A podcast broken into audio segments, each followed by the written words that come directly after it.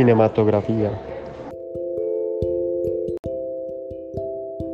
colectividad,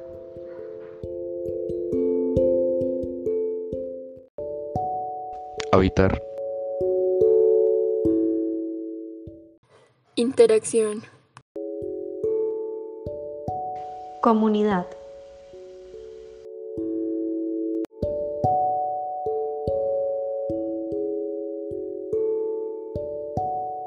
Relaciones vecinales.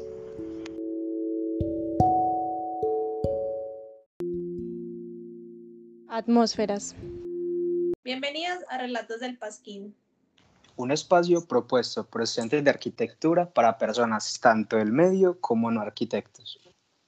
Donde conocerás todo sobre la novena edición de la revista, a cargo de los estudiantes de quinto semestre. Acompáñennos en esta travesía arquitectónica.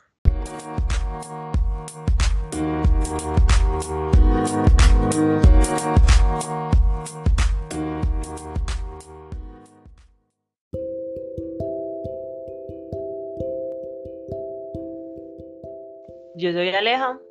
Yo soy Majo. Yo soy Santi. Y yo soy Lorenzo. Nosotros somos estudiantes de arquitectura de la UPB y en este podcast les vamos a estar hablando sobre el Pasquín, el cual tratará tres temáticas que les iremos contando por este medio. Y esperamos que lo disfruten mucho. Y entonces, ¿qué es un pasquín? ¿Qué se te viene a la mente cuando escuchas la palabra pasquín?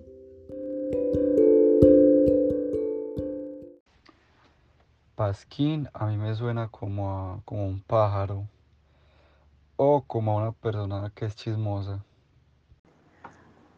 Siento que es de dibujo, no sé, tal vez como una técnica, um, sí, una técnica de dibujo.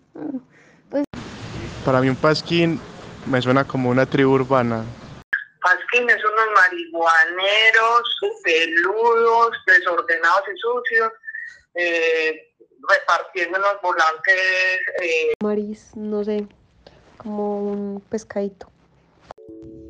En primer lugar, cuando yo pensé en la palabra pasquín, pensé en términos como humor, sátira, payaso y tratar de ridiculizar algo.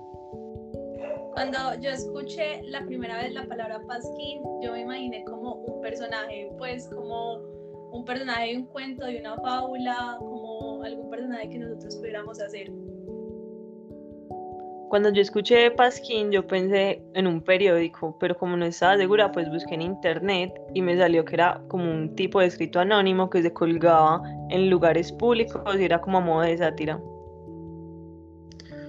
Cuando yo escuché pasquín por primera vez lo relacioné con la revista. Después investigando encontré que era un tipo de sátira o información más libre.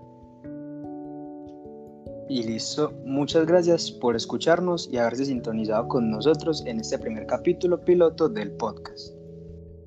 Síguenos en Instagram y en Twitter como pasquín-arc. Y cuéntanos para ti qué es un pasquín. Hasta el próximo capítulo y preparen las crispetas.